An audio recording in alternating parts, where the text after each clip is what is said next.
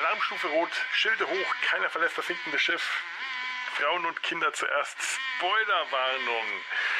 Dritte und finale Staffel Star Trek PK. Energie.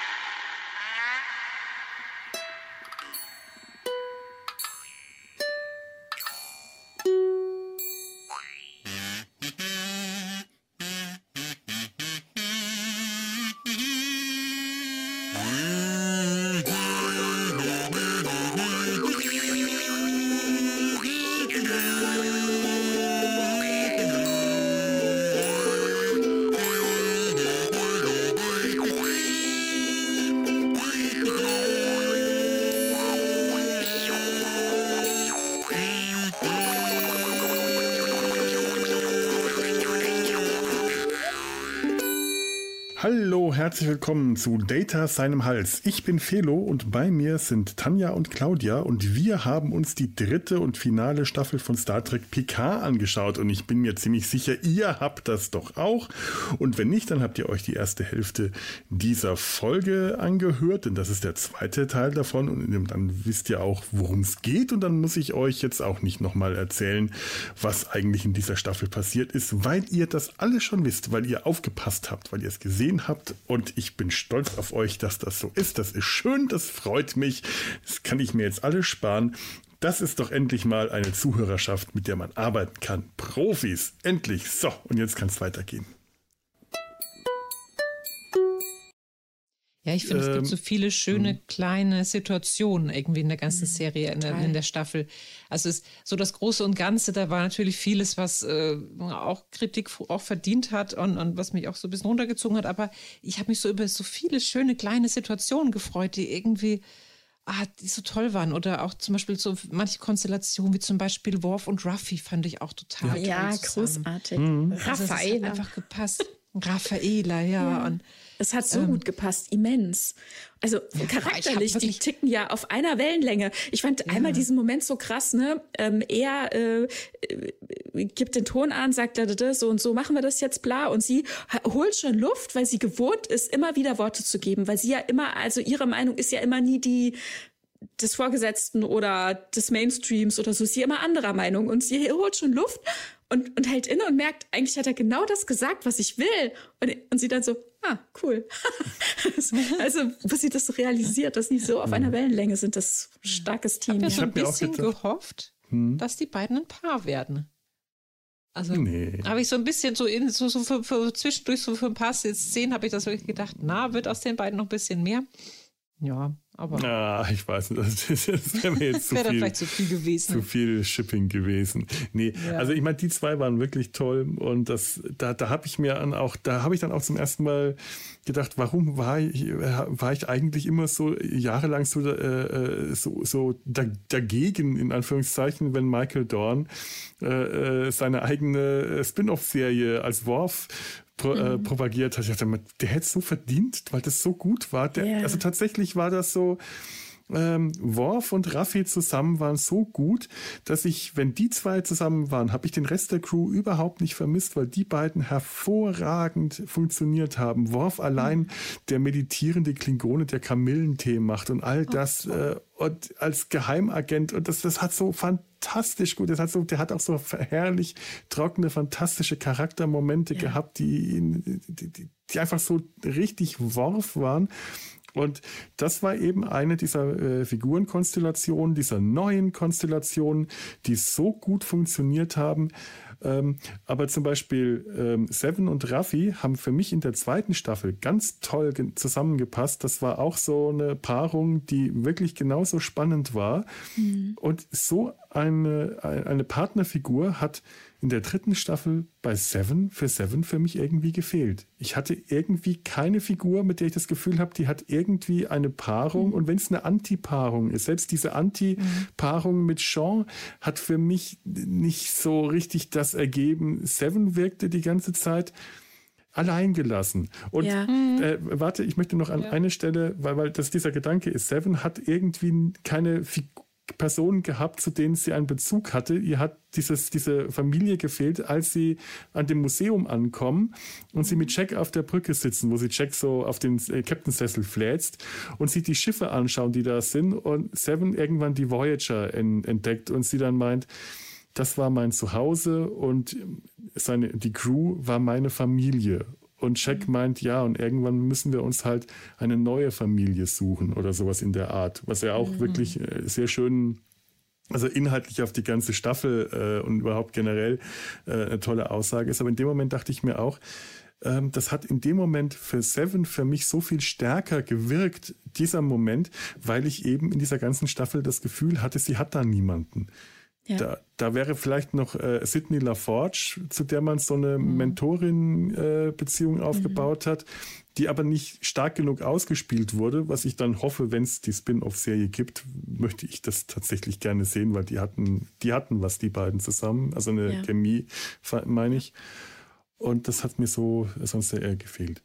Genau, also tatsächlich Seven ähm, steht hier ziemlich allein und es wird ja auch von Anfang an thematisiert in der ersten Folge schon, als Picard auf die Titan kommt und dann schon sagt, oh, der will, dass, dass ich Hansen genannt werde äh, nach Geburtsnamen mhm. und nicht nach ihrem eigenen gewählten Namen Seven oder Seven of Nine und ähm, wo, wo schon von Anfang an klar wird, ähm, dass sie auf der Suche ist, ne? dass sie Anschluss will und irgendwie nicht richtig ankommt, wo sie sagt, ich habe das gesehen, wie das bei Janeway war und ich dachte, das könnte ich auch für mich irgendwie generieren, mhm. ne? wenn ich in den Dienst trete, dass ich hier eine Heimat finde, einen Anschluss finde und vor allem auch Vorbild bin für andere zum Beispiel das lernt sie ja nach und nach, dass sie das sein wird, Vorbild zum Beispiel sein, wie du sagst, für zum Beispiel Sidney LaForge, ein Ankerpunkt oder auch für Jack. Ich finde übrigens, dass die, dass die ähm, Chemie sowohl mit Sidney und Seven als auch mit Jack und Seven sehr gut funktioniert hat.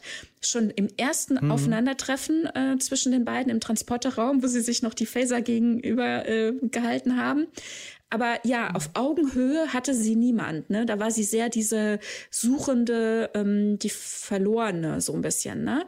Und das löst sich ja dann am Ende ein, als ihr dann quasi die Bestätigung gegeben wird von Tuvok, ja, wir befördern sie zum Captain und sie kriegen ihr eigenes Schiff und so, wo man merkt, ah, jetzt fühle ich mich akzeptiert und angenommen, was ich tue, ist nicht alles verkehrt. Ähm, kriegt die Bestätigung zumindest quasi in der Arbeit. Was ich total schade finde, das ist ein ganz großer Kritikpunkt von mir tatsächlich an der Staffel. Das geht so ein bisschen in die Richtung, Felo, was du sagtest, mit, dass es irgendwie ein bisschen langweilig geschrieben ist. Also für mich war jetzt das Gucken nicht langweilig, aber ich sag mal, die Erzählweise, wie sie geschrieben ist, die Staffel, ist etwas alt hergebracht. Ja. Ne? Es ist äh, per se äh, nicht überraschend. Es gibt also keine roten Heringe, bin ich auch nicht böse drum, ja aber auch die Art und Weise, die Charaktere zu erzählen und welche Charaktere erzählt werden oder wie sie erzählt werden, das ist eine recht traditionelle und ich sag mal schon männlich zentrierte mhm. Erzählweise. Und das finde ich sehr schade. Und da finde ich, sieht man tatsächlich, wer den Hut auf hat und wer alles äh, aktiv daran arbeitet oder gearbeitet hat.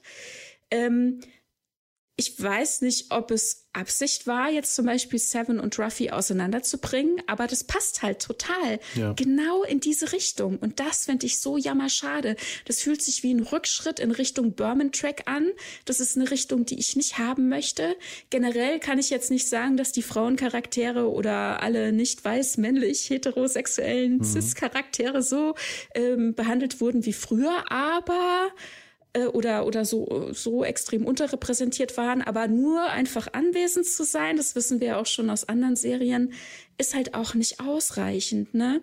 Also da merkt man tatsächlich, hm, da ist was passiert. Und also warum Raffi da so rausgenommen wurde, weiß ich nicht. Am Anfang, als sie verdeckt ermittelt hat und hatte da ja quasi noch in ihrer in ihrer, wie sagt man, in ihrer verdeckten äh, Identität oder wie äh, Vermittler, äh, Ermittler Scheinidentität mhm. mhm. gesagt, dass sie von ihrer Freundin verlassen wurde, dachte ich, das glaube ich noch nicht. Ne? Ich habe das die ganze Zeit nicht geglaubt, bis die beiden aufeinander getroffen sind auf der Titan. Und dann klar war, die sind wirklich nicht mehr zusammen. Das, das hat mich total enttäuscht. Ja. Ich habe wirklich erwartet, die sind noch zusammen. Ja, und am Ende absolut, haben sie jetzt ja. zusammen auf der Brücke gesessen. Ja. Sie war die erste Offizierin von Seven, was für mich auch ein Vorzeichen dafür ist, dass die auch nicht mehr zusammenkommen können, wenn die als Captain und erster Offizier dienen. Ich finde es aber jammer, jammer schade. Ja, absolut. Da stimme ich dir wirklich voll und ganz zu. Das geht mir ganz genauso, ja. Hm, und also das passt für mich halt in, diesen, in dieses Geschmäckle, was so die Art der Erzählweise, mhm. die doch etwas rückwärts gerichtet ist, irgendwie ja. antiest. Ne? Naja, aber was ich eben sagen wollte, was mir wirklich gut gefallen hat, ist ähm, eben auch dieses, äh, die Chemie zwischen Jack und Seven. In dem Moment, wo die gegeneinander mit den Phasern im Transporterraum stehen, also sie hat eigentlich Quartierarrest, äh, schnappt sich eine Waffe und geht aber trotzdem los, weil Jack eben aus der Gefängniszelle entkommen ist und will sich jetzt Elba ausliefern. Damit hatte man ja noch gar nicht, also hatten die noch nicht gerechnet, dass das so sein würde, dass er sich ausliefern will. Und ähm, Jetzt ist immer der Moment, wo ich dann eigentlich weiterreden hätte können, aber es irgendwie nicht schaffe. Felo ist gerade einmal kurz aus dem Zimmer rausgegangen. Ich rede trotzdem weiter. ja, erzähl.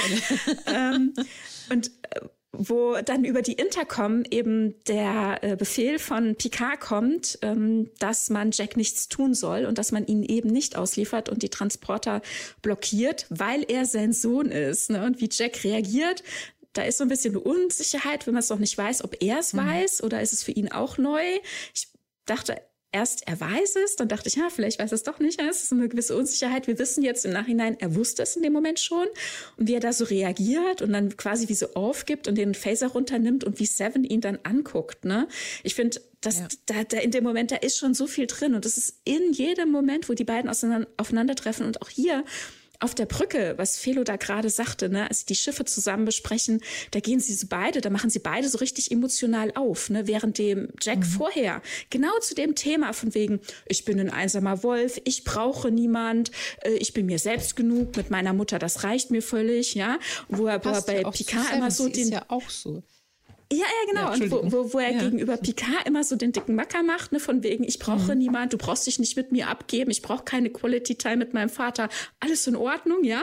Aber dann auf der, also und genau das wird dann später im Bereitschaftsraum auch nochmal erwähnt und so weiter, weil es immer darum geht, Picard will ihm quasi nicht wortwörtlich die Hand reichen, aber zumindest so ein bisschen in die Richtung schubsen, dass er für sich, auch wenn Picard dazu noch nicht bereit ist, für sich erkennt, ähm, dass es doch wichtig ist, verbunden zu sein mit Leuten und ähm, in Beziehung zu sein und nicht eben der einsame Wolf äh, zu geben. Ne?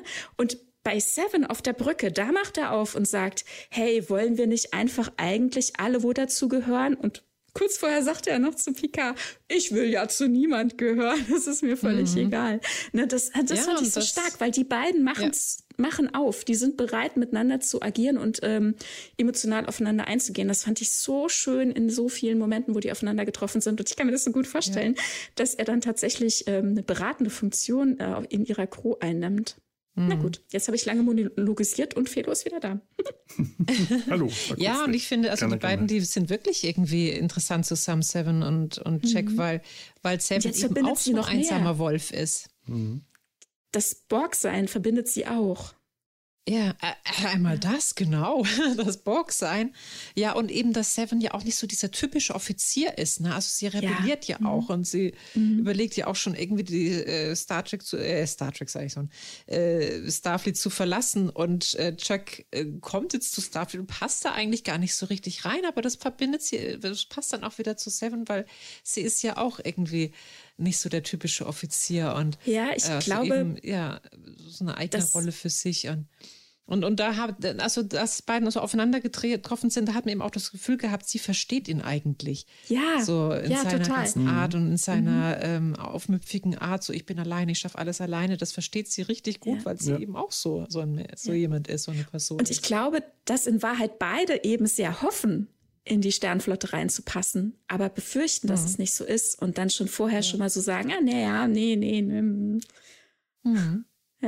Ja. Ja, doch, da bin ich ganz bei euch. Aber ihr habt gerade etwas angesprochen, einen großen, den, den großen äh, kubusförmigen Elefanten im Raum, das Borg sein. Ich, ich, komm, da kommen wir leider nicht drum rum. Ich würde das ja. gerne weglassen, aber ich hätte mir auch gewünscht, dass auch äh, die MacherInnen äh, der Staffel das weggelassen und was anderes gefunden hätten. Die Borg sind Patrick wieder Stewart da. wollte bevor es auch drauf kommen, Mhm. ja, also bevor wir drauf kommen, würde ich gerne mal euch fragen, bevor wir wussten, Ja. wer hinter der roten Tür ist, was habt ihr gedacht? Doctor Who. Ich dachte, dahinter steckt die TARDIS. Wenn es nicht rot, rot sondern blau gewesen wäre, wäre es die TARDIS gewesen.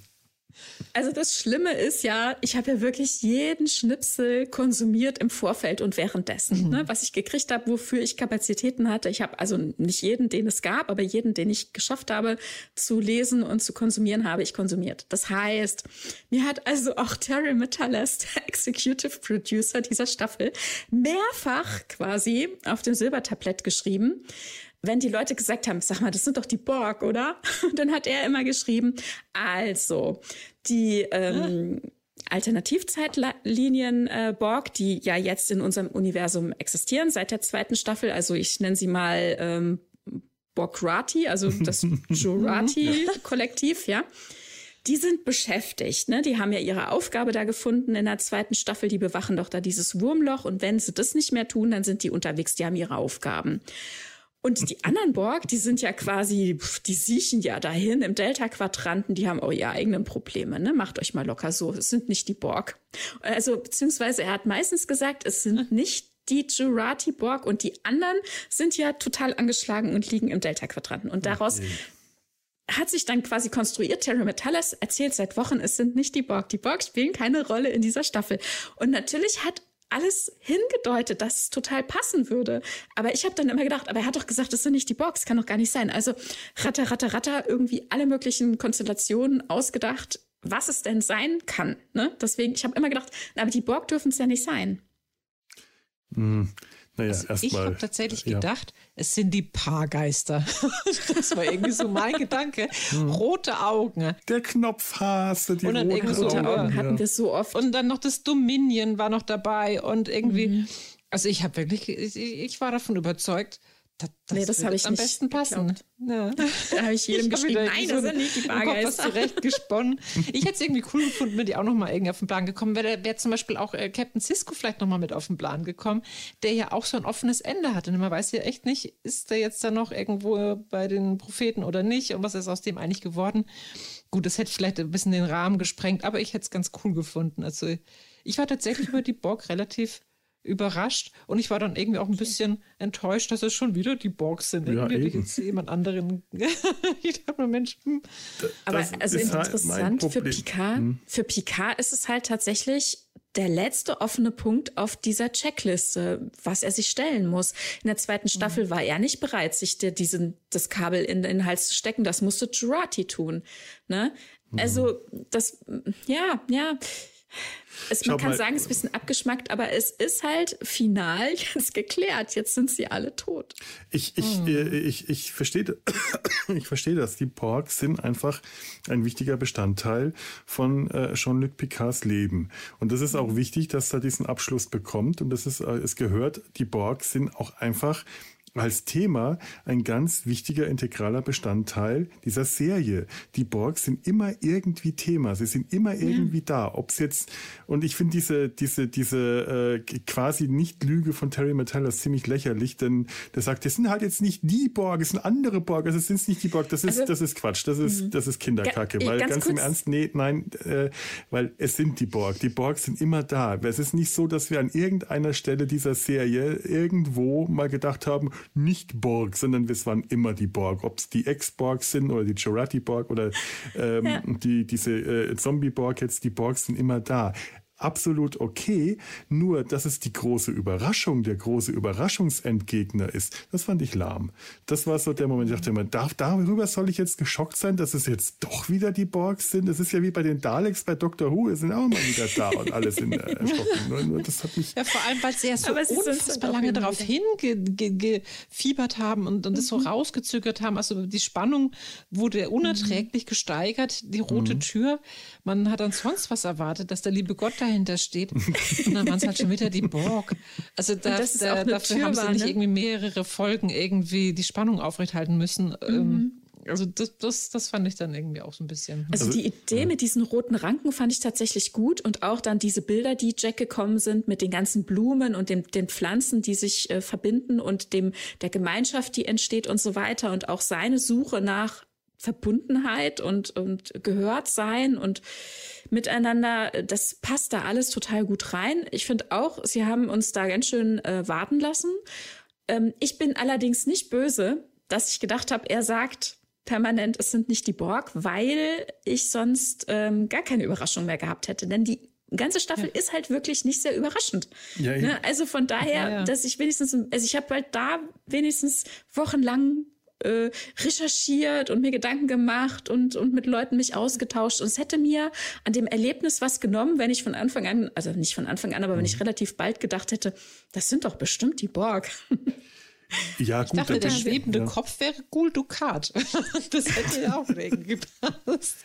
Also ähm, ich, ich, ich bin ja nicht so äh, äh, tief drin in, in, in den, in, äh, wie du, Tanja, in den, den, den ganzen, in der, in der Sekundärmaterie, also mhm. äh, Drehberichte und Twitter und alles. Ich habe das hin und wieder mal mitbekommen, aber ich vertiefe das nicht so sehr, weil ich mir, ähm, ich, ich, ich mache das gerne, wenn ich Lust dazu habe und dann kann ich mich da auch richtig reinstürzen und das richtig vertiefen vertiefen, das gibt mir dann auch was, aber genauso muss halt für mich eine Serie auch ohne das alles oder ein Film oder ein Buch oder ein mhm. Werk generell ohne dieses ganze drumherum ähm, genauso gut funktionieren.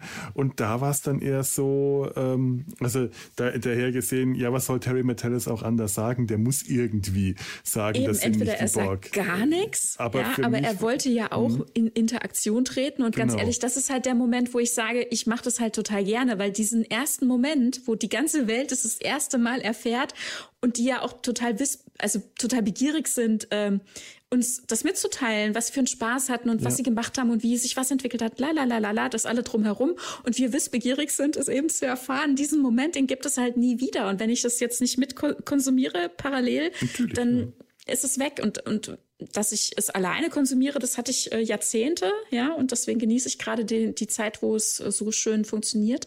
Dass man, ähm, das, dass man das mit anderen teilen kann, diese Community. Ich kann das unglaublich gut verstehen, weil ich habe diese zwei ähm, da schlagen diese zwei Herzen in meiner Brust. Ich hatte mhm. da schon immer Fangeschichten, die äh, sich selbst für genügt haben, wo ich alleine Fan war oder wo ich nur mit ganz wenigen Leuten äh, jetzt äh, äh ja, ein Teil meines äh, damaligen Star Trek Fanclubs hat gerade kurz den Raum verlassen, ist wieder da. Die liebe Claudia war.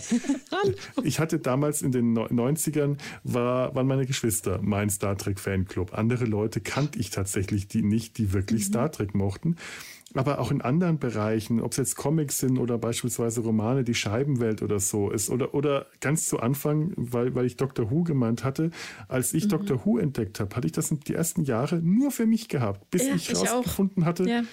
bis, ich, bis ich herausgefunden hatte, wo es da ein, ein Diskussionsforum oder sowas gab, war das für mich äh, komplett alleine und ich war total glücklich damit und ich habe das auch nicht gebraucht. Und als dann aber gemerkt habe, jetzt sind da andere Leute und ich kann plötzlich Informationen sammeln und ich komme an irgendwelche Nebeninformationen und ich kann aktiv daran teilnehmen, wie sich da irgendwas entwickelt gerade. Das mhm. ist auch super spannend und ich kann das total verstehen, dass man da dran sein will und ja. alles. Also ähm, für mich beides vollkommen mhm. verständlich, dieses ich möchte das erleben und aber auch dieses Nein, ich will damit gar nicht äh, oder, oder nicht, nicht mal die Ablehnung, das will ich nicht erleben, sondern ich, ich habe da gar keinen Kontakt dazu. Zugang, ja. Weil, also, weil vielleicht mit der, der Film oder die Serie allein auch schon reicht. Und jetzt in dem Fall, wo der Film oder die Serie alleine äh, reichen müsste, da hat mich diese, dieses Rätsel um was hinter der Tür ist überhaupt nicht groß gejuckt, weil mich diese mhm. Tür in dieser ständigen Wiederholung, bis die endlich gezeigt haben, was hinter der Tür war, haben sie sie für, für meinen Geschmack zwei, drei, vier Dutzend Mal zu oft gezeigt. äh, wirklich, ich habe irgendwann gedacht, auch nicht schon wieder die roten Ranken, nicht schon wieder die Tür, nicht schon wieder die roten Knopfaugen ja. und nicht schon wieder das alles. Ich möchte, dass ihr das jetzt mal auflöst. Es ist mir wurscht, wer dahinter ist, nur lasst das doch jetzt endlich mal. Das ist zu oft wiederholt worden. Und äh, wie gesagt, dass dann die Borg dahinter waren, das war für mich dann kein Schockmoment mehr. Das war ein, ach ja, mhm. na gut, meinetwegen halt die Borg. Ja. ja. So Dagegen fand ich dann die Borg selber auf diesem Borg-Cubus, mhm. diese Zombie-Borg, mhm, ja. diese äh, MC ja. Escher-Borg selber, das fand ich wieder ziemlich spannend, also ähm, mhm. optisch zumindest, fand ich das sehr spannend gemacht, das ganze Design, auch das der jetzigen Borg-Queen, dass das dann wirklich MC Escher geschrien hat. Das ist sehr geil, mhm. das die Borg dann am Ende durch Liebe besiegt wurden. Hallo Gregor, der hat mir was Schönes geschickt. Ein, ein, Ausschnitt der Schlümpfe, die zusammen mit Gargamel in irgendeiner Weihnachtsfeier gesungen haben und die Liebe das Böse besiegt hat. Und ich dachte, ja, die Liebe von Vater und, und Sohn doch, hat die Borg besiegt. So ein Quatsch. Das war doch eigentlich so richtig so, so Captain Kirk-mäßig. Ne? Da hat doch ja. auch wirklich jede Maschine mit Gefühl und mit unlogischer Emotion besiegt. Also das war so richtig Star Trek-mäßig, so im ganz alten Sinne. Das stimmt die eigentlich, Liebe das war vollkommen, das war echt Star Trek. Da wird gelacht am Ende mit den Klingonen zusammen und dann haben wir gesagt, oh mein Gott. Genau. was, was, was? Nein. Doch. Nein, es, also nein, aber es äh, passt, ne? Also wir haben es jetzt das zweite Mal gesehen, dass jemand aus dem Kollektiv rausgequatscht wurde. Das mhm. erste Mal war das Zero in Prodigy. Ja. Der ist ja nicht körperlich. Das heißt, da hatte ich damit argumentiert, dass der ja keine Nanosonden initiiert bekommen hat und dass es dann eine ganz andere Grundlage ist, mhm. äh, sich quasi aktiv aus dem Kollektiv auch wieder herauszuentscheiden. Und bei Jack war es genauso. Ne? Der hat ja auch keine Nanosonden. Also allein seine Hirndisposition, ähm, seine Genetik ist ja äh, da verantwortlich und dann die äh, Nähe auch zur Queen. Aber dann eben sich dem zuwenden, dem Menschsein und dem Individuellen vor allem, weil das war tatsächlich für ihn ein Thema die Staffel über. Ähm, inwieweit das Individuelle wichtig ist, ähm, das hat er eigentlich für sich groß gemacht nach außen hin, aber in Wahrheit war das nicht wichtig und groß. Ähm, er sehnte sich nach Verbundenheit im wahrsten Sinne des Wortes, ne? sah er diese Ranken und hat diese Analogie mit den, mit den mm. Blumen gebracht. Mm, und dann sich durch die wirkliche Verbundenheit, also, also sprichwörtliche Verbundenheit mit seinem Vater, dann äh, aktiv daraus zu entscheiden, das fand ich stark, fand ich, fand ich gut, hat für mich gepasst. Mhm. Und ja, das hat dann der Königin wahrhaftig das Knick gebrochen. Ne? Also die war ja, das fand ich ja wirklich stark. Also ich habe das so, ich habe das sehr gehofft, dass es in die Richtung geht, weil ähm, Janeway das Kollektiv vergiftet hatte ne? und mit großen Schäden im Unimatrix ähm, One zurückgelassen hatte. Und sie hat da ja ganz offensichtlich alles, was sie noch finden konnte, an Borg-Teilen und vor allem Kuben zusammengebaut zu diesem mega riesigen Kubus, weil am mhm. Anfang dachte ich noch, was bitte, die fliegen mit der Enterprise D in und durch den Kubus. Ja. Das kann ja wohl gar nicht sein. Aber ich, ne, beim nächsten Gucken dann, ja, die Dimensionen sind definitiv sehr anders als früher. Und man sieht auch tatsächlich die Kanten, wo die verschiedenen Kuben zusammengesetzt sind und die verschiedenen mhm. Teile da eben was Neues, also auch nicht so einen richtig traditionellen Kubus bilden.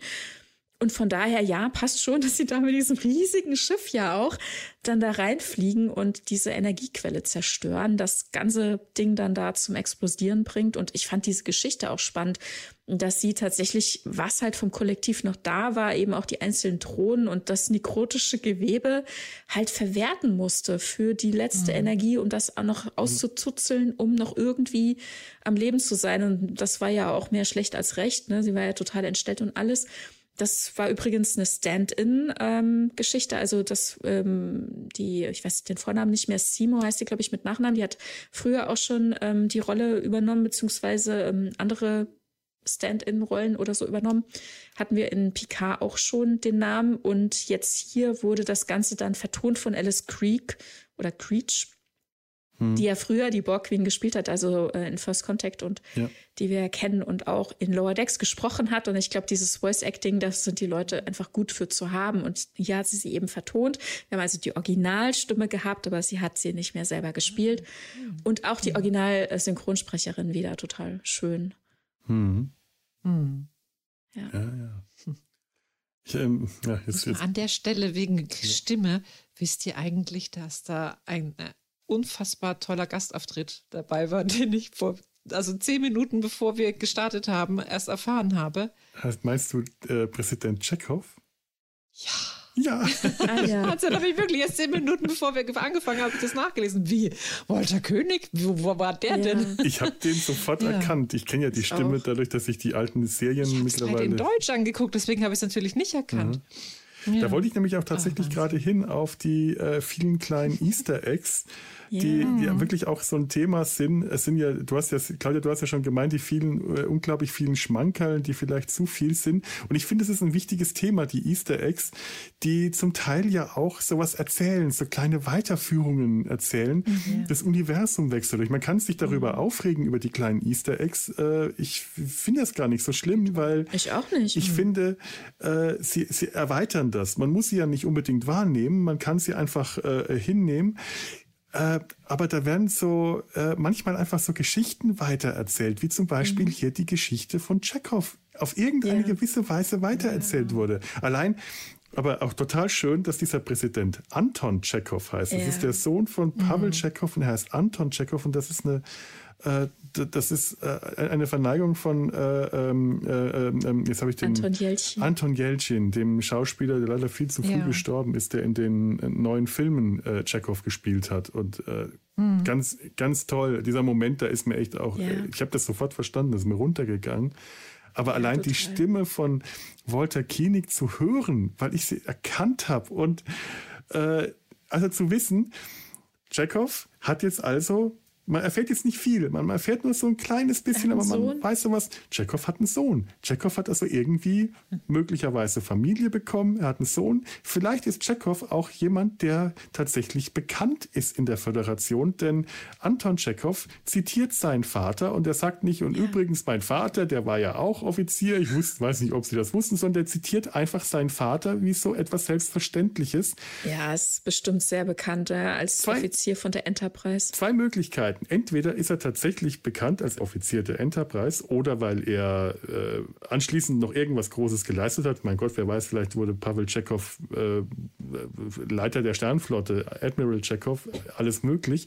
Oder sein Sohn macht dasselbe, wie der Vater mit den Russen gemacht hat, macht er mit seinem Vater. Der bringt bei jeder Gelegenheit, das ist so mein, mein innerer Kanon, meine innere Möglichkeit, so wie äh, Pavel Tschechow bei jeder Gelegenheit gesagt hat, und übrigens, das haben die Russen erfunden, das haben die Russen erfunden, so bringt Anton Tschechow bei jeder Gelegenheit seinen Vater mit ins Spiel und dadurch kennt ihn jetzt jeder in der Föderation, weil sie sagen, oh mein Gott, der Präsident kommt schon wieder mit seinem Vater an. Naja, gut, lassen wir ihn.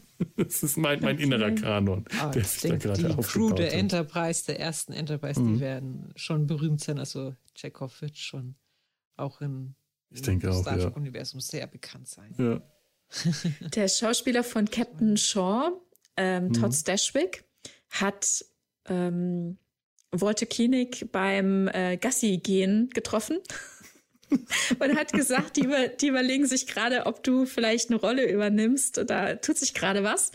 Und dann haben sie bei ihm tatsächlich angerufen und haben gesagt, wir haben da so eine Idee und du könntest halt einfach nur, es ist eine Voice-Aufnahme, ne, du musst nur was einsprechen und du könntest zu uns kommen oder wir kommen zu dir. Und er hat gesagt, ja, kommt zu mir. Und dann wären die da gekommen mit allen möglichen Klumpatsch und hätten da alles Mögliche aufgebaut.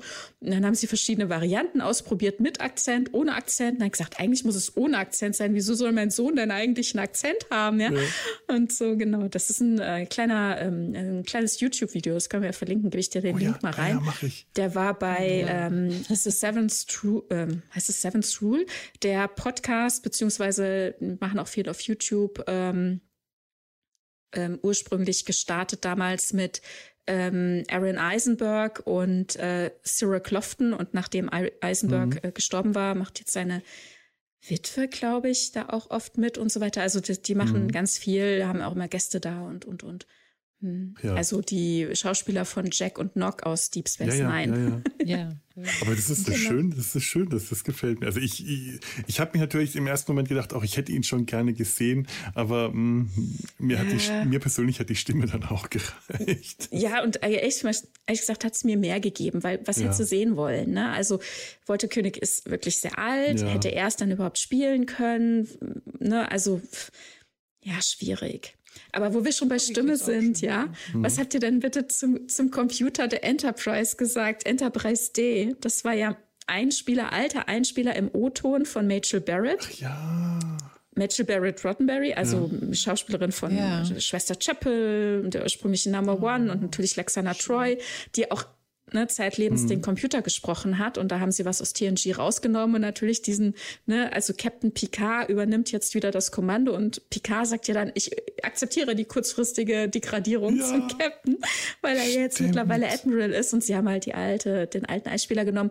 Für die Synchronisation hat es übrigens nicht so gut geklappt. Diese, ähm, das hätte dann halt, wie das damals synchronisiert wurde, hätte man so nicht nehmen können oder ich weiß nicht, ob die Lizenzrechte daran nicht funktioniert haben. Aber die alte Synchronsprecherin, ich habe jetzt den Namen gar nicht nachgeguckt, aber ich glaube, es ist Eva Maria Wert, ähm, hat diesen Satz wieder eingesprochen. Die ist über 80 Jahre alt und ist extra nochmal in Aktion getreten und hat den Satz eingesprochen. Ja. Es ist nicht zauberhaft. Toll. Also sowohl ja, eben in der US-Produktion. eben, ne? Ja, toll. und das eben ne, auch auf der anderen Ebene, also auch für die Synchronisation in Deutschland ist auch so eine Liebe zum Detail und es ist einfach ach so mhm. wunderbar. Mhm. Es ist nicht nur in Anführungszeichen die US-Produktion und dann mal gucken, was bei uns ankommt, sondern auch hier einfach super schön mitgedacht und gemacht. Mhm. Übrigens auch. Apro äh, ja. Ja, ja, du. Ah, ähm, Rachel Barrett äh, ist ja. mir ist was aufgefallen und zwar kam ja auch ähm, die die äh, Captain der Enterprise ABCD F. C, äh, nee, der C. vorherigen Enterprise. Ja, ähm, mhm. Garrett. Rachel Garrett. Ja. Ja. Einmal kurz vor als Statue. Ja. Am Anfang die rote Red Lady. Mhm. Ne? Und als ich dann vorhin Rachel Garrett gelesen habe, dachte ich mir, Rachel Barrett. Rachel Garrett. War das damals irgendwie eine Hommage an seine Ehefrau, dass er die. Das weiß ich ähm, gar nicht. Captain, Interessant. Ja, das klingt ja. ja schon fast, das klingt ja wirklich sehr gleich, ne? Rachel Barrett ja. und, und Rachel Garrett. Das ist nur so was kleines, kleines. Interessant, da müssen wir mal nachschauen. Das, das wäre jetzt ein Gedanke, der, der, der den, ja. den könnte man verfolgen. Ist ja TNG, die alte Enterprise, gleich mal nachlesen Toll. im Trivia-Fakten. Genau. Hm. Ja, Übrigens, ein, äh, weil auch ein, ein ganz bestimmtes Easter Egg hat auch ein bisschen für Aufsehen gesorgt. Und ähm, das bringt für mich jetzt auch wieder einen gewissen Abschluss, den, was ich das ja vorhin gesagt hatte, ganz groß, was diese Serie für mich gemacht hat, den äh, Abschlüsse zu bringen. Ja. Den Abschluss für Captain James T. Kirk. Habt ihr auf der Days, auf dem oh, Daystrom ja, Institut die Anzeige ja. gelesen, äh, was da eingelagert ist? Ja. Die Leiche also, von Captain James T. Kirk ist auf dem Daystrom-Institut ja. eingelagert. Auf der Station. Daystrom auf der äh, Station. Station. Nicht mhm. Institut, auf der Station, auf dieser Weltraumstation. Da lagert in der sie, Sektion äh, 31 allen Kram, von dem sie noch denkt, dass ja. sie damit was anstellen können. Auch die Leiche von Kirk, ja. Ja, das Sie hat noch die Leiche von Picard. Hm, Sie haben da auch ja. die Leiche von Kirk. Ist ein bisschen respektlos. Der hätte es vielleicht auch verdient, irgendwo begraben zu werden. Aber zumindest wissen wir, als Sie damals mhm. die Enterprise geborgen haben, haben Sie auch Kirk unter oh. dem Steinhaufen hervorgeholt. Und Oh, und habt ihr ja, der hat ja auch wirklich ein gemeines Grab gehabt. Ja. Also einfach ein paar Steine drüberlegen und dann liegt er ah, da ja. auf einem ich, fremden Planeten. Ja. Und ich kann mir vorstellen, ja. dass auch das Terry Metellus wahrscheinlich quer gelegen hat, wenn er dafür verantwortlich war, wenn das eine Idee von ihm war. Aber er wird es bestimmt auch dann äh, abgesegnet Aber haben. Das so, sowas war ja, das ist ja auch so ein Fan-Ding das, äh, das ist so eine Fangeschichte, die seit Jahren immer wieder ist. Boah, Kirk liegt da jetzt ja, auf diesem Steinhaufen, auf diesem Planeten. Und ich finde es schön, dass er jetzt zwar nicht wirklich ein, eine würdevolle Bestattung bekommen hat, aber dass man irgendwas daraus gemacht hat, dass man hier ja, noch ja, so einen kleinen Faden weitergesponnen hat. Ja, ich, ich war immer der Meinung, dass alles auf äh, Veridian äh, 3 mhm. geborgen werden muss, ne? weil man Eigentlich das System schon, sonst quasi kontaminiert, je nachdem, ja. was es sich da so genau handelt oder was man da halt zurücklässt. Also auch, dass Leute Sachen finden, von denen man nicht will, dass sie sie finden. Also mhm. Also nicht nur, weil es ihre Kultur ähm, beeinflusst, sondern auch, weil vielleicht Schlüsse gezogen werden, äh, Sachen, die uns dann in Anführungszeichen schaden würden. Wie auch immer, lange Rede, kurzer Sinn, was mir gerade eingefallen ist, weil ihr sagtet, der Leichnam geborgen, na klar. Und habt ihr mitbekommen, das wurde letztes Jahr ein bisschen größer angekündigt, dass das bald kommt und jetzt ist es online. Das Roddenberry-Archiv, also Roddenberry Archive, mhm. ist eine ähm, Internetpräsenz und sie haben ähm, so 3D-Rundgänge von den Brücken ähm, gefilmt, beziehungsweise auch eben äh, Computer äh, generiert. Das heißt, man kann jetzt auf dieser Seite eben sich durch die ganzen unterschiedlichen Einrichtungen klicken und sie sich 3D anzeigen lassen, aber auch eben Sachen neu gefilmt und das sowohl mit Einsatz von Schauspielenden als eben auch mit Computerhilfe. Und da gibt es zum Beispiel jetzt so ein kleines Video, ja. wie Spock auf Viridian mhm. 3 äh, ankommt und äh, den, ja, die letzte Ruhestätte von Kirk besucht.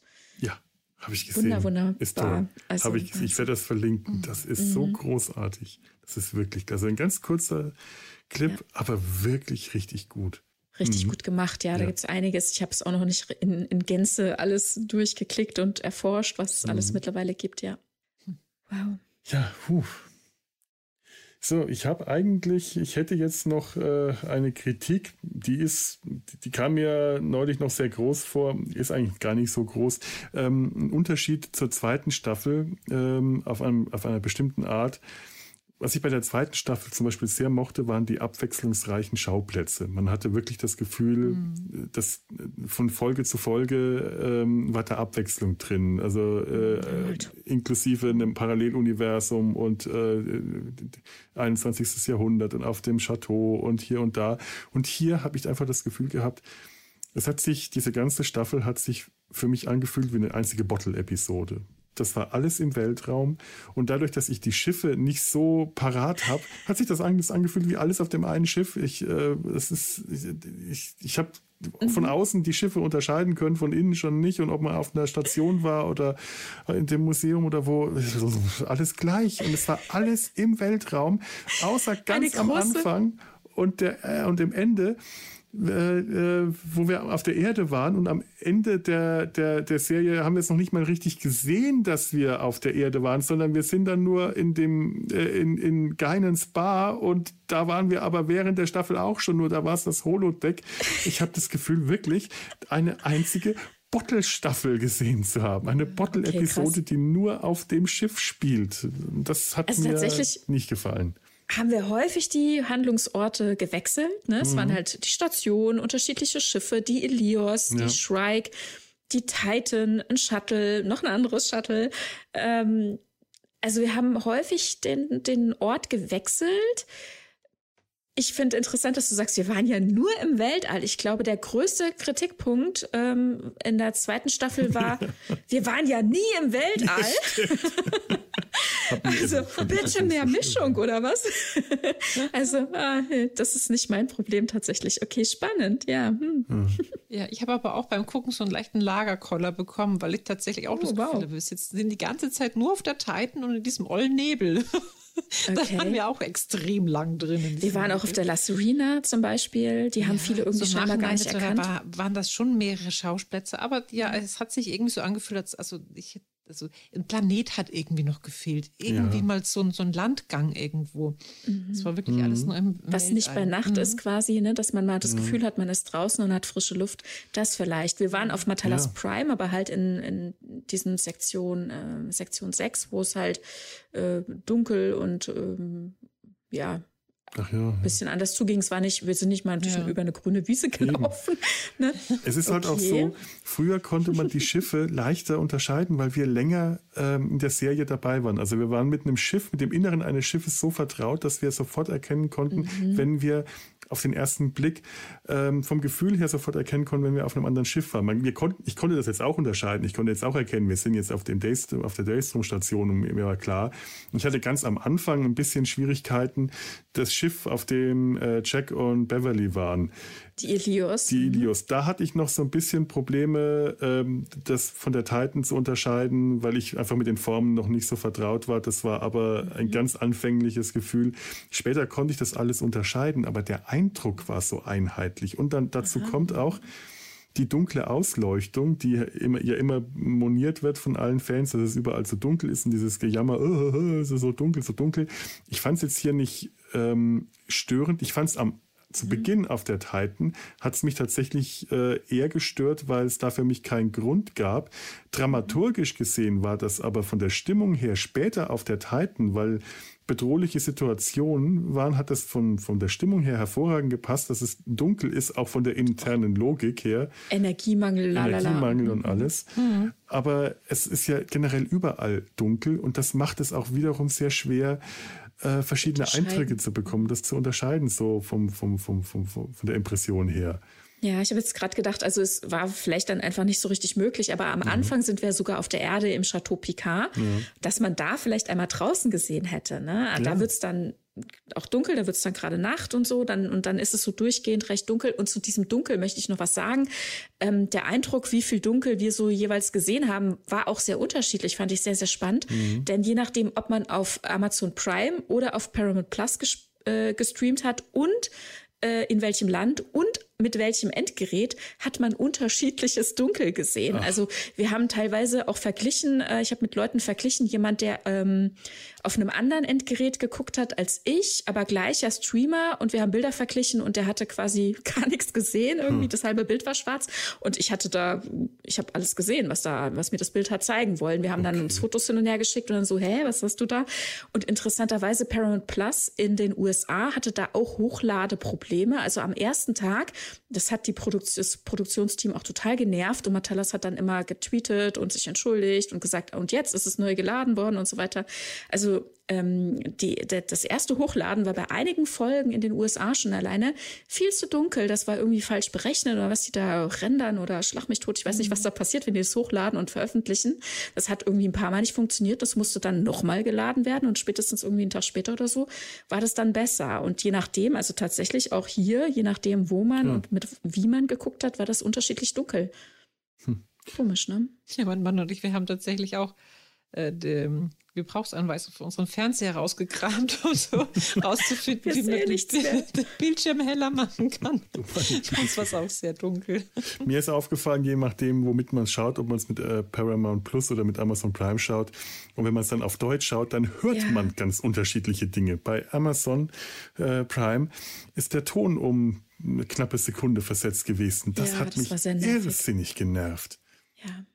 Da, das ist alles asynchron. Und ich meine, ich, ich schaue da als, äh, als, als, als Trickfilmschaffender, äh, als Animator ja nochmal äh, noch mal deutlicher hin. Ich sehe asynchrone Lippenbewegungen, einfach weil ich da äh, beruflich drauf trainiert bin. Aber es, es stört einfach Total, irrsinnig, wenn das nicht ja. zusammenpasst. Und wenn Geräusche irgendwie schon zu ja, kommen. Ja. Jack stellt das Glas hin, ne? Und hm. man hat es vorher schon knallen hören ja. oder umgekehrt, ich weiß nicht mehr genau. Also es hat nicht gepasst. Nicht mehr, ja, ja, es, gepasst. es hat nicht, es, ich hab's, hat mich so genervt, ich habe es auf Prime da nicht mehr auf Deutsch geguckt. Also ich habe es eh immer zwei, dreimal mhm. geguckt und dann auch die Plattform mal gewechselt, ne, damit dann die Streamer auch alle ihre Zahlen bekommen. Und aber auf Prime habe ich es nicht mehr auf Deutsch geguckt. Oh mein Gott. Gut, Tanja, das ist nämlich ein Satz. Das ist sehr lebenswert. Toll. Wahnsinn. Übrigens, ähm, äh, Chateau Picard und so, die arme Laris. Das ist so das Erste, ja. was ich gedacht habe in der Serie. Jetzt ist die was schon, ist schon wieder passiert? weg. Und am Ende, wo war die denn? Die sitzt jetzt ja, irgendwo auf dem Planeten und wartet, dass ihr Männer kommt. Und der hat also sie vergessen, ehrlich, weil jetzt hat er ja wieder seine Crew und jetzt hat er eine neue Familie. Ich dachte mir mm, echt. Nee, nee, nee, nee. Was macht denn der? Der hat doch da jetzt keine Crew. Die, die fliegen doch da jetzt nicht irgend zu irgendwelchen nee. Abenteuern. Nein, er hat Kirk, seine, alte, ne? seine alte Gang wieder. Er hat seine alte ja. Familie wieder. Laris ist einfach vergessen worden am Ende der Serie. Wenn sie ihn wenigstens noch mal irgendwo traurig. gezeigt haben, allein dieser Sprung, dieser Zeitsprung ein Jahr später, der hat auch mhm. nicht wirklich gut funktioniert, weil man keine Zeit vergehen hat. Es hätte genauso gut direkt im Anschluss passiert sein können und äh, naja, dann, hätte man, dann, dann, hätte man das mit Jack und der Sternflotte und der Akademie anders erklären müssen. Und der ja, neu gebauten Station im Erdorbit, wobei es ist ja, ja, nicht gesagt, dass es nur eine Station gibt, ne? Das sei noch mal kurz eben. angemerkt. Aber es ist einfach optisch so, da, da, da, da man, man hat es irgendwie nicht gespürt, dass da ein Jahr vergeht und es ist, ja. ich, ich habe wirklich einfach ähm, an, anderen, anderen Stellen habe ich gelesen, dass äh, die Tochter der Rikers äh, scheinbar auch nicht mehr äh, äh, existiert hat. Man hat, doch, die haben die, doch, ja, doch. Ne, nein.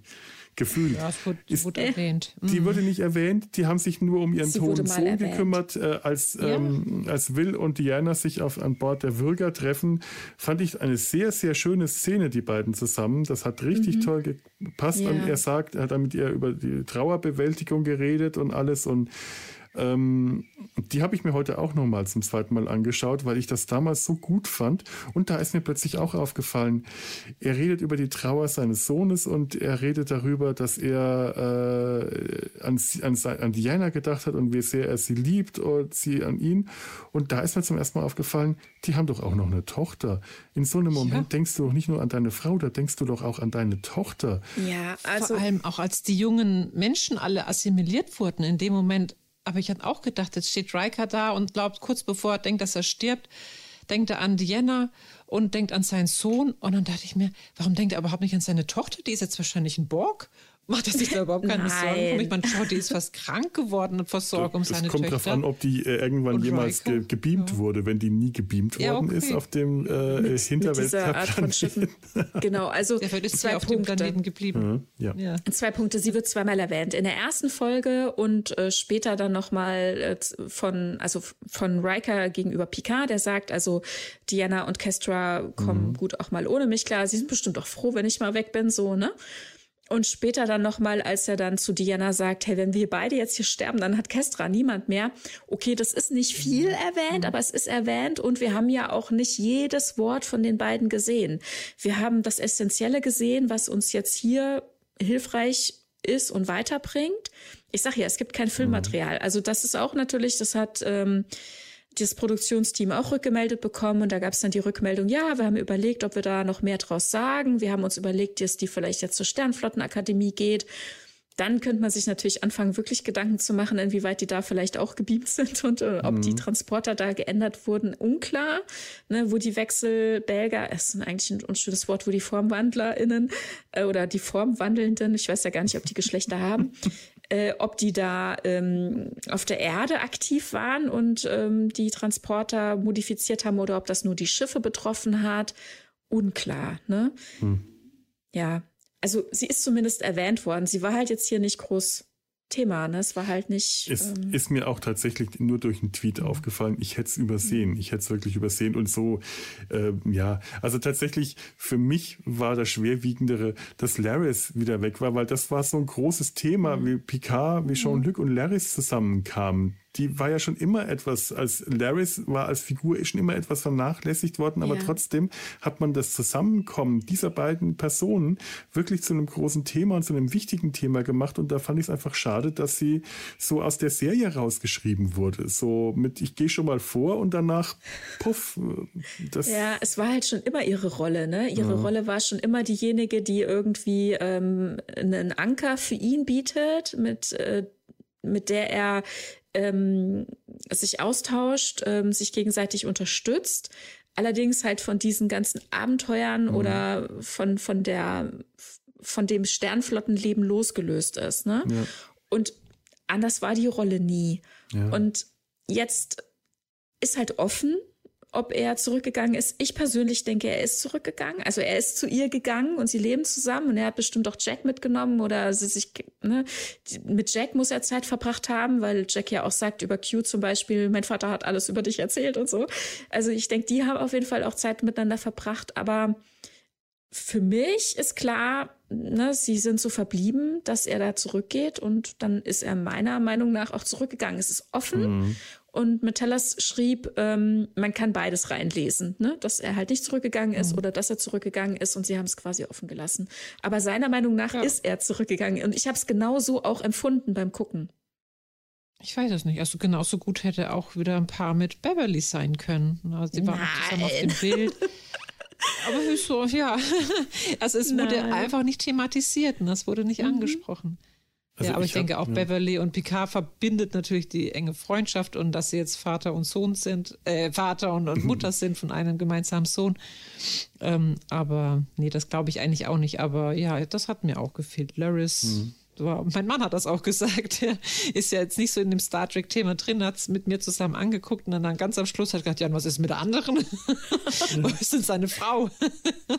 Ja, es ist, also ich finde, ja. da hätte irgendwas, wenigstens eine Erwähnung, wenigstens, ähm, also wenigstens eine Erwähnung wäre schon zu wenig gewesen. Äh, ich hätte mir einfach gewünscht, dass man sie nochmal mit einer kurz sieht, eine Video, äh, äh, äh kurzer Videochat, irgendwas. Es ist einfach, ja. äh, da ist einfach zu wenig dafür, dass diese Figur ja doch eine Rolle gespielt hat. Ähm, mhm. Da, das, das kann ich da nicht reinlesen. Das muss ich, das, äh, da, da muss ich mir Mühe geben, um reinzulesen, dass er wieder bei Laris gelandet ist. Natürlich, klar, okay. kann das passiert sein, aber ich hätte es gerne gezeigt bekommen. Und es hätte ja schon gereicht, wenn sie ja. am Ende zum Beispiel die Enterprise D dann im Museum abladen. Ach, ist auch wieder ein schöner Rückgriff auf mhm. äh, den Piloten von TNG, wo sie dann quasi, weil damals hatte doch mhm. McCoy bei der Abnahme der medizinischen Abteilung gesagt, mhm. wenn sie dieses Schiff immer gut behandeln, äh, wenn sie es wie eine Lady behandeln, wird sie sie immer sicher nach Hause bringen. Und das referenzieren sie da am. Ende, als sie das Licht ausmachen und die, die Brücke verlassen. Und das würde ja schon reichen, wenn er da irgendwie gesagt hätte, oh, ich komme gerade von Schalke Schalltalk 4 oder äh, irgendwie so, ne? Mhm. Hätte ja auch schon gereicht, dann hätte man das damit drin gehabt.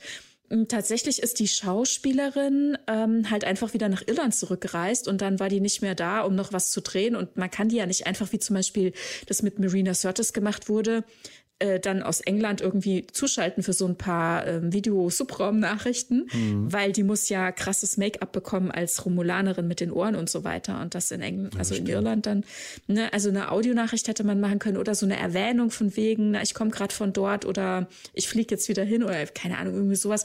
Aber letzten Endes, ich habe es nicht vermisst, weil für mich war es, gehört es dazu. Ne? Das ist der Stand, da, so sind sie verblieben. Und wenn ich nichts anderes höre oder mir nichts Krasses gezeigt wird, ähm, das mich glauben lässt, dass er dem nicht nachgeht, dann ähm, gehe ich davon aus, dass er halt auch hinfliegt. Übrigens wollte er ja auf Child Talk 4 seine Memoiren schreiben und Patrick Stewart hat tatsächlich seine Memoiren jetzt geschrieben. Die erscheinen im Oktober 2023. Oh. und das ah, nehme ich da. übrigens als Beweis, dass er nach Child Talk 4 geflogen ist. okay, das akzeptiere ich auch. Einfach mal, weil ich es gut finde. Nein, und vor allem, weil ich auf, darauf wirklich gespannt bin. Ja. Das, das will ich lesen. Also da bin ich sehr gespannt drauf.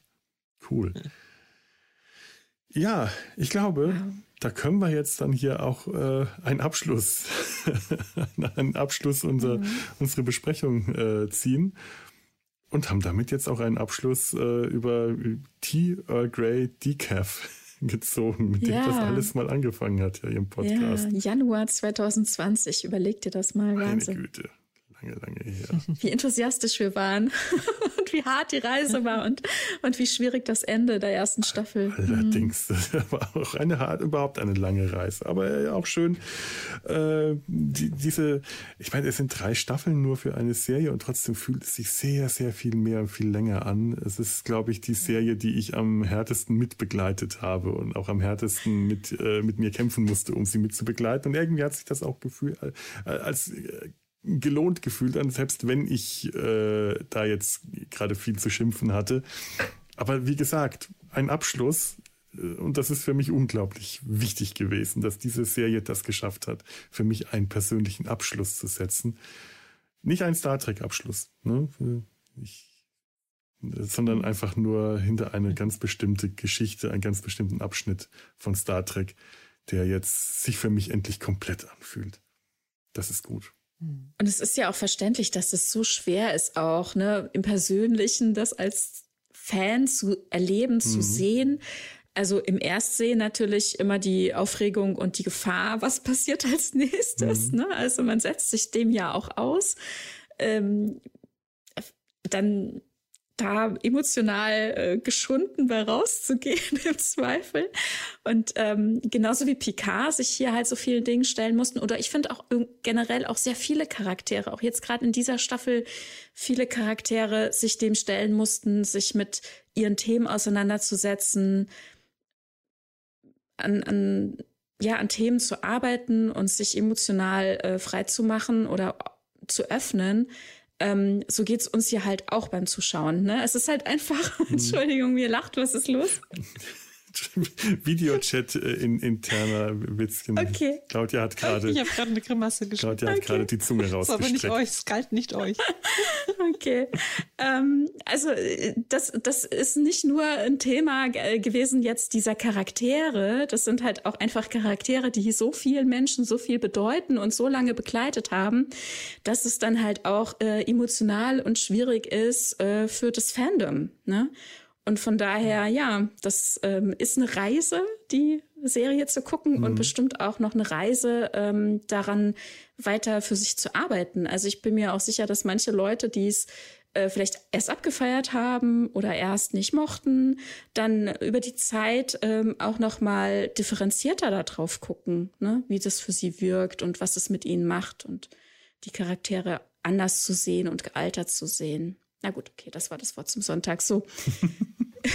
Abgesehen davon haben wir noch gar nicht gesagt, äh, die Musik ist übrigens unfassbar schön. Ja.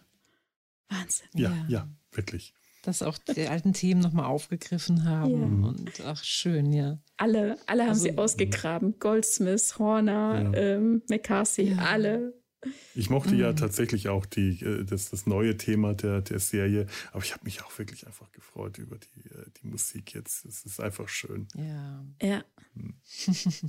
ich fand auch, dass, was du gewählt hast als, als Eingangsmusik hier mit deinen First ähm, Contact, ja. Ukulele. Das fand ich sehr, sehr schön. das passte sehr gut, weil das auch tatsächlich ja. eine meiner Lieblingsmelodien aus Star Trek ist. Mhm. Und auch sehr schön, dass Sie das hier auch wieder äh, reingebracht haben. Ja, Claudia, auch noch ein Resümee? Ja, also überhaupt, ich fand die ganze Picard-Serie an sich ähm, war einfach eine tolle Idee, dass sie das überhaupt gemacht haben. Ähm, als ich davon erfahren habe, also noch vor der ersten Staffel, da war ich erst so ein bisschen skeptisch, gedacht, Mensch, hm, was kommt denn jetzt noch? Und ähm, na, mit Höhen und Tiefen fand ich jetzt aber alles so im Ganzen ähm, sehr, sehr positiv und ähm, toll, dass sie das nochmal, dass sie, dass sie äh, Captain Picard nochmal, also Admiral Picard nochmal rausgekramt haben mhm. und alle ganzen Charakteren, die dabei waren, die neuen und die alten, das passte irgendwie gut. Ja, für mich auch ein schöner Abschluss jetzt auch wenn es nicht so ganz das, das war, was ich erhofft habe von der dritten Staffel, ziehe ich aber doch das Positive daraus und auch der Abschluss. Alle zusammen nochmal Poker spielend. ähm, ja, und äh, das war für mich einfach ein schöner Abschluss und dass alle wieder am Leben waren. und zusammen nochmal. Und sie haben alle gelebt, die wichtigen, ja. Ja, so sollte es auch sein bei Star Trek, dass am Ende noch alle leben, die mhm. wichtig sind. ich ich, also ich, ich habe ja. ja. auch wirklich zum Schluss gehofft, hoffentlich überleben die alle. Ich will jetzt nicht noch am ja. Ende Worf verlieren oder so. Das Aber es ist ja, zeitweise wirklich, ne, also als Picard mhm. das Schiff verlassen hat, um zum Borg-Kubus rüber zu beamen, ich dachte, okay, jetzt ist noch die große Verabschiedung hier und die große Verabschiedung da. Dann hat er sich mhm. äh, dann auf dem Kubus selbst auch nochmal von Riker und von Worf verabschiedet und von Beverly über Intercom und also diese ganzen Abschiede. Und ich dachte, oh, jetzt stirbt er wirklich, jetzt stirbt er wirklich. Ja. Oder dann, ne, Worf, dann Worf x-mal mhm. getroffen und im Kampf und, und ich dachte, oh, jetzt stirbt Worf und jetzt, und dann macht Diana sich bereit, ähm, zuzugeben, dass es wichtig ist, diesen Kubus zu zerstören, auch wenn die alle noch da drüben sind. Und dann ist ihr Mann da drüben und ich denke mir, oh mein Gott, jetzt stirbt doch noch Reika, was soll das denn jetzt? also ich zwischenzeitlich. Wir hätten noch alle sterben können. Ne? Also, ja, aber, mit dem Schiff äh, reinfliegen. Ja, oh mein Gott, boom, schlimm. Also ich war, habe mit allem gerechnet zeitweise, ja. Wahnsinn. Just for once, everybody lives. Dr. Who. Yeah. So, und damit verabschieden wir uns jetzt wirklich von euch mit diesen Worten. Denn äh, ich muss furchtbar dringend aufs Klo und ich brauche was zu essen. Und ich möchte jetzt nicht für die letzten Minuten noch schnell äh, hier abhauen und wiederkommen. Es freut mich, dass ihr äh, uns zugehört habt. Ich hoffe, ihr hattet auch Spaß bei unserer Besprechung. Ähm, ich bedanke mich bei euch beiden, Claudia und Tanja. War sehr schön, dass ihr wieder hier wart. Danke auch. Vielen Dank. Ja, danke schön. Dass ihr, dass, dass ihr jetzt mit, äh, mit dir und mir und unseren Höris zusammen Star Trek Picard zu einem Abschluss gebracht habt. Liebe Zuhörer, wenn ihr äh, Spaß daran hattet und uns was sagen wollt, ihr könnt das über die Kommentare machen, www.data-sein-hals.de oder eine E-Mail an kontakt.data-sein-hals.de. Diesmal habe ich nachgeschaut, seit dem letzten Mal, als ich das äh, nicht wusste, kam keine neue E-Mail an kommt wahrscheinlich auch so keine neue an, aber macht nichts. Auf Twitter, Facebook und äh, wenn ich das mit dem Passwort irgendwann wieder hinbekomme, Instagram, aber rechne da mal lieber nicht damit. Und jetzt überlege ich mir noch ganz ernsthaft, die Ästhetik des Alterns. Soll ich diese Folge Data sein Truthahnhals nennen? ihr werdet es erfahren haben, wenn ihr diese Folge im Internet gefunden habt. damit verabschieden wir uns. Lebt äh, flott, aber vielleicht auch eurem Alter angemessen nicht mehr ganz so flott und in Frieden. Macht's gut. Tschüss. Tschüss.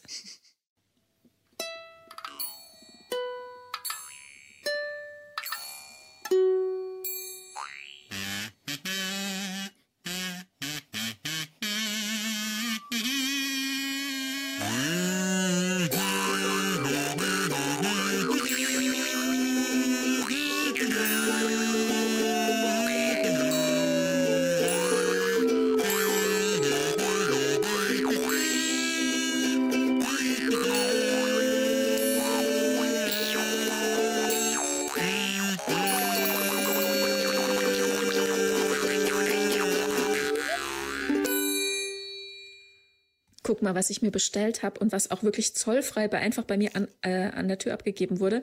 Ich aber noch mich gar nicht mit beschäftigt habe, weil ich noch keinen Kopf dafür hatte. Rolarens Ohrring. Ui. Ach, Rolarens Ohrring. Ach Mann. Wir haben über vieles nicht gesprochen, oh, aber ich dachte auch. Nee, nee, ja. nee, nee, das, das, ist ja auch alles zu viel. Wir wollten ja. Aber hat Rolaren den Ohrring nicht immer auf dem falschen Ohr gehabt? Ob auf dem was heißt schon das Richtige naja, oder Falsche? Ja, aber äh, bei Deep Space Nine haben doch alle Bajoraner den Ohrring an der, auf dem gleichen Ohr. Und Links, Rolaren ne? müsste den eigentlich auf dem anderen Ohr gehabt haben.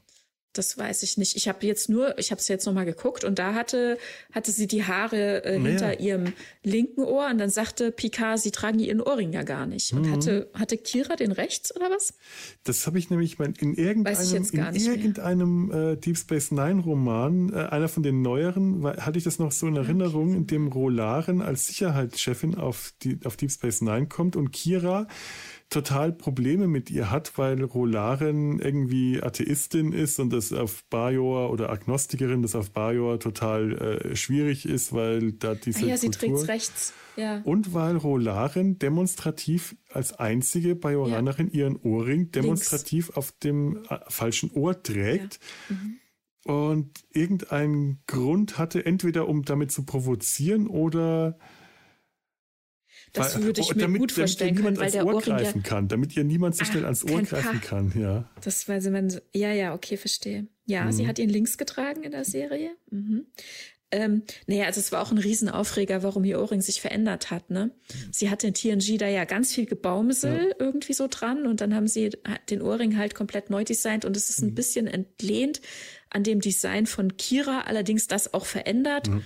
Aber unterm Strich, sie hat ja auch zugegeben, sie trägt das eigentlich gar nicht für sich als roh. Ne? Ja.